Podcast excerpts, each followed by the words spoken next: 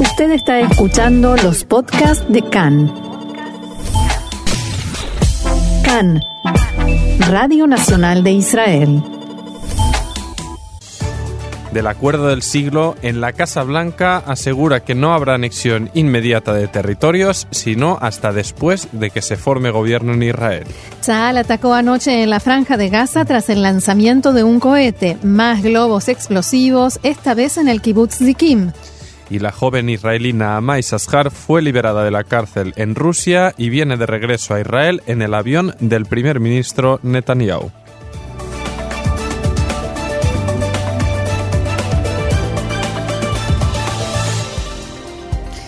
Y ahora sí, nos ponemos serios, vamos al desarrollo de la información. Durante el acto festivo de presentación del Acuerdo del Siglo en la Casa Blanca, recordemos esta propuesta de proceso de paz del presidente norteamericano Donald Trump, el primer ministro Netanyahu anunció que la semana próxima reuniría a su gabinete de gobierno para aprobar la anexión de los asentamientos de Judea y Samaria, el Valle del Jordán y el norte del Mar Muerto. The Jewish communities in Judea, Samaria, our ancestral homeland, will continue under Israeli sovereignty.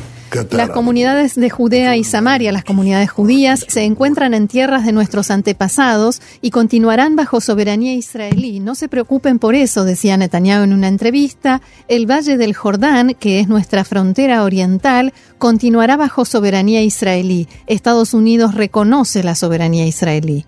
También la oficina del primer ministro anunció que ya el domingo, el domingo próximo el gobierno iba a tomar la decisión sobre la anexión. Sin embargo, el proceso no parece a punto de iniciarse y ahora hay cierta incertidumbre sobre cómo y cuándo se concretará la anunciada anexión. En primer lugar, el ministro Yarib Levin, que acompañó al primer ministro Netanyahu a Washington a la presentación del plan de paz, aclaró que los tiempos serán diferentes y no todo irá tan rápido como se esperaba en principio.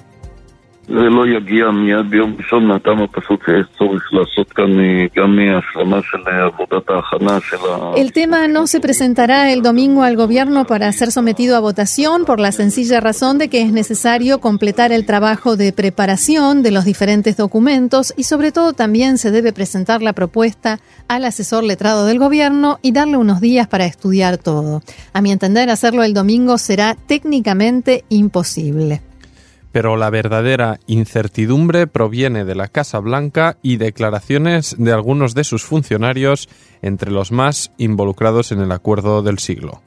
Uno de ellos fue el embajador de Estados Unidos en Israel, David Friedman, que aclaró que todo lo relacionado con las anexiones se debatirá en una comisión bilateral israelí-norteamericana.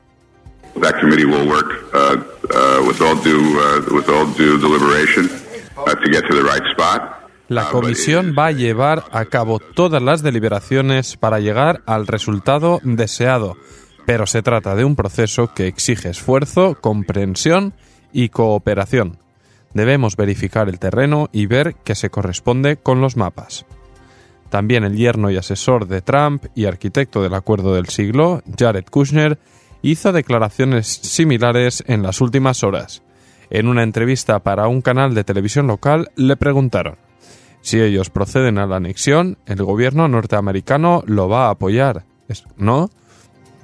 If they go ahead and annex, the administration is supporting that position, right? No, what the administration is doing is we've agreed with them on Kushner dijo, no, lo que la administración Trump hizo es acordar con Israel la formación de un comité técnico que comenzará a estudiar la conceptualización técnica de un mapa definitivo. O sea, el Valle del Jordán puede abarcar muchas cosas diferentes. Lo que tenemos ahora es casi una declaración de intenciones y tenemos que trabajar durante un par de meses para convertir eso en un documento con el cual ambos podamos sentirnos satisfechos. Y Kushner decía también, mencionaba también el hecho de que en Israel tiene que haber un nuevo gobierno, un resultado claro de las próximas elecciones para que todo esto se pueda impulsar y seguir adelante. Y mientras tanto, tras 24 horas de silencio desde que Trump y Netanyahu presentaron el acuerdo del siglo en la Casa Blanca, el líder del Partido Azul y Blanco, Benny Gantz, también hizo referencia al tema. כפטריוט ישראלי, אני אומר לכם הערב,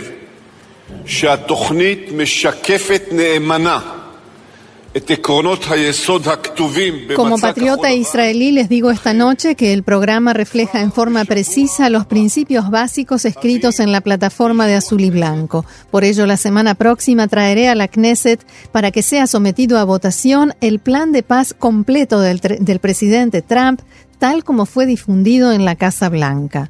Gantz aclaró que tiene intención de traer el tema a la Knesset como moción de orden, aunque no está claro si técnicamente eso es posible. También advirtió que las medidas tomadas con prisa y de forma irresponsable, que no están acordadas con Jordania, Egipto y los países árabes moderados, ponen en riesgo la posibilidad de implementar el plan. Y por supuesto sus palabras pasaron al ámbito de la política electoral, cuando Gantz aseguró que para llevar a la práctica el plan de Trump será necesario tener un primer ministro honesto, confiable y disponible para dirigir al país. Se trata de una oportunidad histórica, siguió, para fijar las fronteras y el futuro del Estado de Israel y para encontrar una solución al conflicto en lugar de mantenerlo.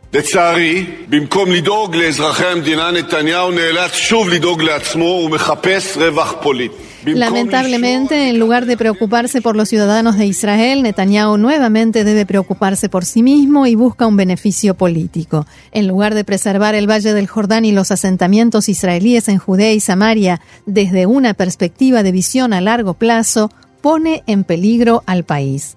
Este anuncio de Gantz fue interpretado por la prensa israelí como parte de la batalla entre los dos partidos más grandes para dominar la escena mediática y el orden del día, como así también para establecer su estatus como factor de primer nivel en el juego electoral y no de suplente, una especie de número dos de Netanyahu, tal como hizo o intentó hacer en el viaje a Estados Unidos. Además, el plan de Trump contiene la declaración sobre el futuro Estado palestino, un tema que sin duda el primer ministro y el Likud preferirían dejar para después de las elecciones. Y Benny Gantz no es el único que celebró y decidió adoptar el plan de paz de Trump, aunque con sus reservas, y es que también lo hizo el ministro de Defensa y titular del partido Yemina, Naftali Bennett.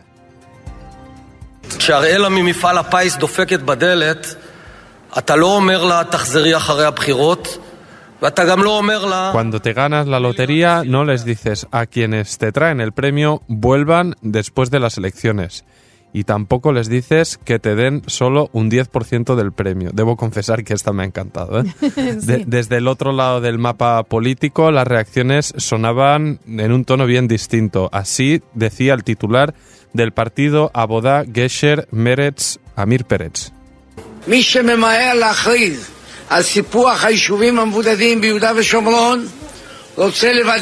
Quien se apresura a anunciar la anexión de las colonias aisladas en Judea y Samaria, lo que en realidad quiere es comprobar que el proceso de paz termine incluso antes de empezar. Desde la Plaza Rabin en Tel Aviv, Amir Pérez se dirigió a Benny Gantz y lo emplazó a anunciar que no hará ninguna anexión sin acuerdo entre las partes. Pérez lo comparó con Isaac Rabin y su legado y dijo que ese no es el camino que mostró Rabin. Quien apoya la anexión unilateral y no pronuncia dos estados para dos pueblos, no quiere un proceso de paz y no quiere un acuerdo político. Azul y blanco no se vayan hacia la derecha por las elecciones, dijo. Mientras tanto, fuentes militares y de seguridad de alto rango citadas hoy por el diario Haaretz expresaron preocupación por el futuro de las relaciones bilaterales entre Israel y Jordania. En los últimos días, desde el reino en Jordania hubo diversas expresiones en contra de la propuesta de Trump y especialmente de la posibilidad de que Israel realmente se disponga a anexar territorios, en particular el Valle del Jordán. Así lo expresaba, entre otros, el presidente del Parlamento jordano, Atef Taraune.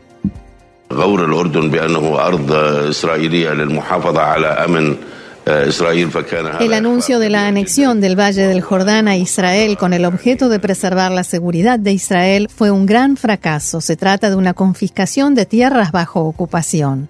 Las fuentes indicaron que sería contraproducente tomar medidas unilaterales que puedan influir en las relaciones con Amán.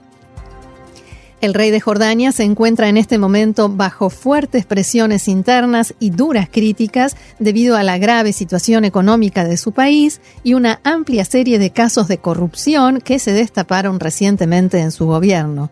Además, diferentes factores en Jordania, especialmente el movimiento de los hermanos musulmanes, se oponen a las estrechas relaciones bilaterales del reino jordano con Israel en materia política y de seguridad. Según algunas de las evaluaciones, evaluaciones de seguridad en Israel, la anexión del Valle del Jordán pondrá en riesgo la estabilidad e incluso la continuidad del acuerdo de paz con Jordania. El diario Ma'arib de hoy recuerda lo que sucedió en septiembre pasado, antes de las elecciones anteriores, cuando el primer ministro Netanyahu anunció que anexaría el Valle del Jordán después de los comicios. En aquel momento mantuvo una ronda de consultas con el comandante en jefe de Tzal, Aviv Kojavi, y el jefe del Servicio de Seguridad General, Nadab Argaman, entre otros, pero ellos dos le advirtieron, por momentos en tono bastante alto, sobre las consecuencias negativas y graves que tendría esa medida. Y los, el, el acuerdo del siglo también provoca dolores de cabeza al presidente palestino Mahmoud Abbas. Las críticas contra Abbas se hacen sentir cada vez más, incluso dentro de su propio partido Al-Fatah en la reunión del liderazgo palestino que llevó a cabo Abu Mazen mientras se hacía la presentación del acuerdo del siglo, el presidente de la autoridad palestina rechazó en términos muy duros la propuesta de Trump, pero no anunció ninguna medida ni reacción concreta. Fuentes de Fatah dijeron a Khan, Abu Mazen no es capaz de tomar decisiones, no hay ninguna medida concreta frente al programa de Trump no tiene ninguna intención de frenar o suspender la coordinación de seguridad con Israel y los servicios de seguridad palestinos bajo su mandato se convirtieron en colaboradores de Israel. Y fue más allá y dijo, la calle palestina ya hace tiempo que no le presta atención. Nosotros, como liderazgo palestino, hemos perdido la credibilidad de nuestro pueblo. Tomamos decisiones, no las llevamos a cabo. ¿Cuántas veces más la gente puede comprar las mismas declaraciones. Estos dirigentes de Fatah también dijeron a Khan que no hay manifestaciones multitudinarias de oposición al plan de paz porque Abu Mazen ya no tiene autoridad ni popularidad para convocarlas. Y el representante de la autoridad palestina en la ONU, Riyad Mansour, declaró que su presidente, Mahmoud Abbas, participará de la cumbre del Consejo de Seguridad que se va a celebrar en dos semanas y presentará ante el Consejo una lista de objeciones contra el acuerdo del siglo presentado por el gobierno estadounidense. Mansour cargó duramente contra los detalles del plan. How is that an attractive invitation when they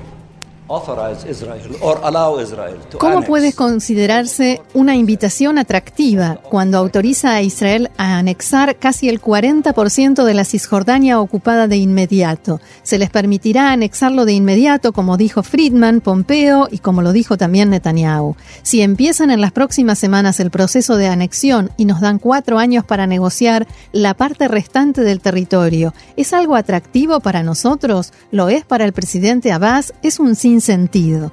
Mansur añadió que la diplomacia palestina pretende presentar un documento al Consejo de Seguridad de la ONU y esperan que tras consultar con todas las partes, el Consejo decida emitir una votación al respecto. Previsiblemente Estados Unidos votará en contra, pero los palestinos esperan poder llevarlo a la Asamblea General de 193 países para intentar demostrar el rechazo internacional que, según sostienen, provoca el plan de Trump y el Comité Superior de Seguimiento de la Población Árabe en Israel decidió tomar algunas medidas en protesta contra el acuerdo del siglo de Trump. Entre otras, una manifestación multitudinaria en Baca al Garbilla, una de las localidades que figuran en la lista en las que pasarían a estar bajo jurisdicción del Estado palestino en el marco del intercambio de poblaciones previsto en el acuerdo. En la tarde de ayer se llevó a cabo en Nazaret una manifestación en contra del plan de paz. El titular del Consejo Regional Eshkol, Gadi Yarkoni, dirigió una carta al primer ministro Netanyahu respecto del acuerdo del siglo en la que le pide una reunión urgente sobre las consecuencias y alcances de este plan de paz para la zona de Eshkol. En la carta también le recuerda que el titular del Consejo de Ramat a Negev, Eran Dorón, le hizo llegar una carta similar ayer y todos esperan una nueva encuesta encargada por Khan después de que se presente el plan de paz de Trump del que veníamos hablando, que indica que Azul y Blanco continúa siendo el partido más grande y estaría ahora obteniendo 34 mandatos, aunque esto es un mandato menos que en la última encuesta publicada. Mientras, el Likud estaría reduciendo la diferencia y recibiría 33, dos más que en la anterior encuesta publicada, y quitándole uno a Yemina y otro a su rival azul y blanco. La lista árabe unificada continúa siendo la tercera fuerza política de Israel, obteniendo 14 escaños, uno más que en las últimas encuestas y en las últimas elecciones. Y detrás de este partido se ubican varias listas con ocho mandatos cada una: Israel Beitenu, Abodá Gesher Meretz y los partidos ultraortodoxos Yaduta Torah y Shas. Por último, dentro de los que pasarían el umbral electoral y entrarían en la Knesset está Yemina con siete mandatos y el Partido Radical Otzma Yehudit no estaría pasando el umbral electoral si las elecciones fueran hoy y además estaría lejos de hacerlo, recibiría un 1,1% de los votos, mientras que el mínimo para entrar en el Parlamento es de 3,25, el equivalente a cuatro mandatos. Nuevamente, el ejército israelí informó que reforzará efectivos tanto en la margen occidental como en la frontera de Gaza ante el temor de una escalada de tensión tras el anuncio de Trump. El ejército desplegará un batallón extra de Golani en Judea y Samaria al este de Nablus. El portavoz del ejército confirmó que, por sospecha de que la situación empeore, se decidieron reforzar los efectivos. Se teme que haya disturbios con violencia a pesar de que ayer el establishment de seguridad no detectó signos de violencia destacables tras el anuncio en Washington. Ayer 40 palestinos resultaron heridos por enfrentamientos, la mayoría por gases lacrimógenos. En las zonas de Tulkarem, Belén, Al-Arrub y el Valle del Jordán, decenas de manifestantes lanzaron piedras a efectivos israelíes que fueron respondidas con medidas de dispersión. Palestinos colgaron banderas negras a lo, a lo alto de los edificios y pidieron continuar con los enfrentamientos con Israel. Y mañana viernes hay rezo en todas las mezquitas y se teme que después del rezo del viernes a mediodía se podrían producir nuevos disturbios. La aviación israelí atacó esta noche posiciones de Hamas en el sur de la franja de Gaza tras el lanzamiento de un misil hacia territorio israelí horas antes. El proyectil estalló cerca de la valla fronteriza en la región de Eshkol. No hubo ningún herido y las alarmas se activaron en el kibbutz Kisufim.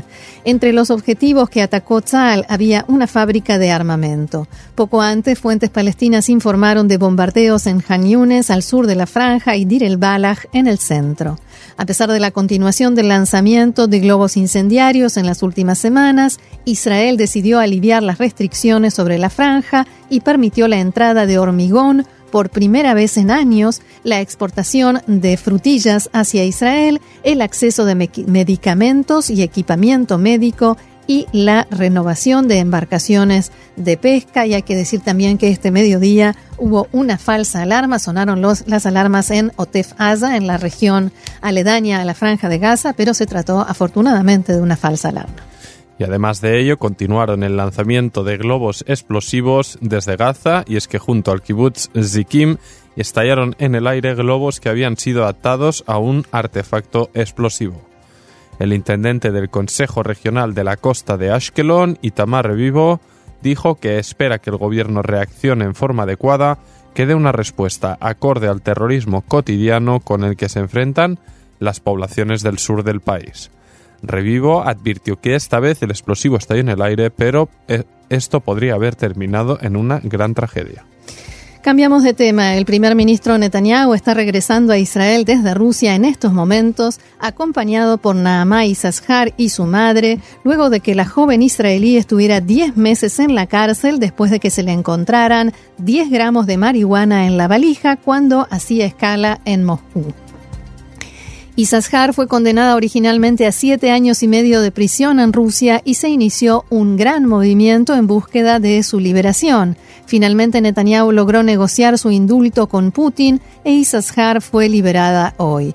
El presidente ruso declaró que el indulto tuvo mucho que ver con la reunión que mantuvo con la madre de Isashar hace unos días cuando visitó Israel en el marco de la conmemoración del 75 aniversario de la liberación de Auschwitz. Un vehículo de la embajada israelí en Rusia pasó a buscar a Naamá por la cárcel y la llevó directamente al aeropuerto de Moscú, donde se encontró con su madre. Abro comillas, esperé 10 meses para este momento, declaró Yafa Isashar con lágrimas en los ojos. Además de la liberación de Isashar, Netanyahu se reunió con Putin en el Kremlin para discutir sobre los detalles del acuerdo del siglo presentado por Donald Trump y sobre los últimos acontecimientos e incidentes de seguridad en la región. Y vamos con otra noticia. El equipo del Ministerio de Salud para Prevención de Epidemias se reunirá esta noche para determinar una serie de medidas de prevención para intentar evitar la propagación del coronavirus en Israel. Se espera que la recomendación para los israelíes que hayan vuelto recientemente de China sea permanecer en sus casas por el plazo de dos semanas, pero aún no se han pronunciado de manera oficial. El líder de este equipo, Dr. Tal Brosh, quien es el jefe del Departamento de Infectología del Hospital Asuta en Ashdod, dijo a Khan que de todos modos se debe mantener la tranquilidad y que no reine la histeria. Remarcó además que incluso si en Israel es diagnosticado el primer enfermo del coronavirus, eso no significa que vaya a haber una epidemia. Tranquilizó además a la población indicando que el virus se transmite mayormente a través del contacto entre las personas y que se necesita que haya un contacto relativamente prolongado. Abro comillas, es altamente improbable que alguien se pueda contagiar por solamente estrecharle la mano a una persona infectada, aclaró. Mientras, en el Ministerio de Salud estiman que la aparición de un primer caso de paciente infectado con el coronavirus es prácticamente inevitable, mas confirmaron que actuarán en conjunto con otros ministerios del gobierno para reducir al mínimo la entrada de pasajeros desde China a Israel. Es por esto que la aerolínea israelí El Al anunció la cancelación de sus vuelos a China hasta el 25 de marzo como medida de precaución. Hoy llegará el último vuelo de la compañía proveniente de dicho país hasta ese entonces y desde el AL aclararon que los pasajeros que tengan comprados billetes a China para las fechas afectadas podrán cambiar la fecha o recibir un reembolso. También el rubro de la construcción se verá afectado en Israel como consecuencia del virus, ya que muchas de las constructoras israelíes traen obreros chinos con visas de trabajo para sus obras y gran parte de ellos se encuentran en este momento visitando a sus familias, ya que en China es época de festividades. El ministro de Salud, Jacob Litzman, anunció que por el momento no se les permitirá volver a Israel.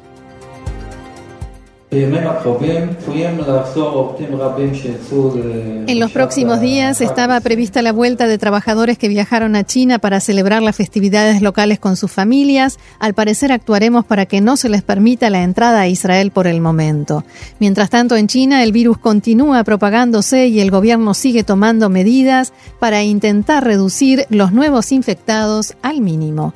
En el último día fallecieron 38 personas por la enfermedad, casi todos habitantes de la región de Hubei, cuya capital Wuhan fue el foco del surgimiento del virus. La cifra de víctimas mortales asciende a 170 en total y la de infectados a 7.700. El gobierno chino ordenó cancelar todos los partidos de fútbol del país para evitar la concentración masiva de personas.